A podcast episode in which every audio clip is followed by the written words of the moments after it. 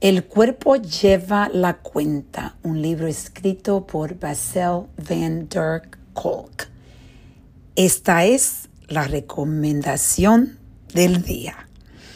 Yo estaba, estoy escuchando este libro recomendado por mi hijo Franco. Eh, como ustedes saben, yo siempre comparto que estoy un poco enamorada de los libros audio. Me encanta cada vez que empiezo a escuchar un libro. Eh, como siempre le he estado diciendo, trato de escuchar un libro cada semana.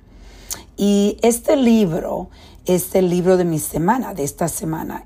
Y estoy viendo qué importantes son los libros en nuestras vidas para poder entender nuestro comportamiento. A veces la mayoría de veces, que es un comportamiento que viene de la subconsciencia, como ustedes me han escuchado decir, uh, la subconsciencia es la que maneja el 95% de nuestras decisiones y nuestras vidas. Y en realidad no entendemos muchas veces lo que está pasando porque es algo que viene de la subconsciencia. Este libro habla de personas que han sufrido trauma, y traumas es algo que muchos, la mayoría de personas han tenido trauma en su vida.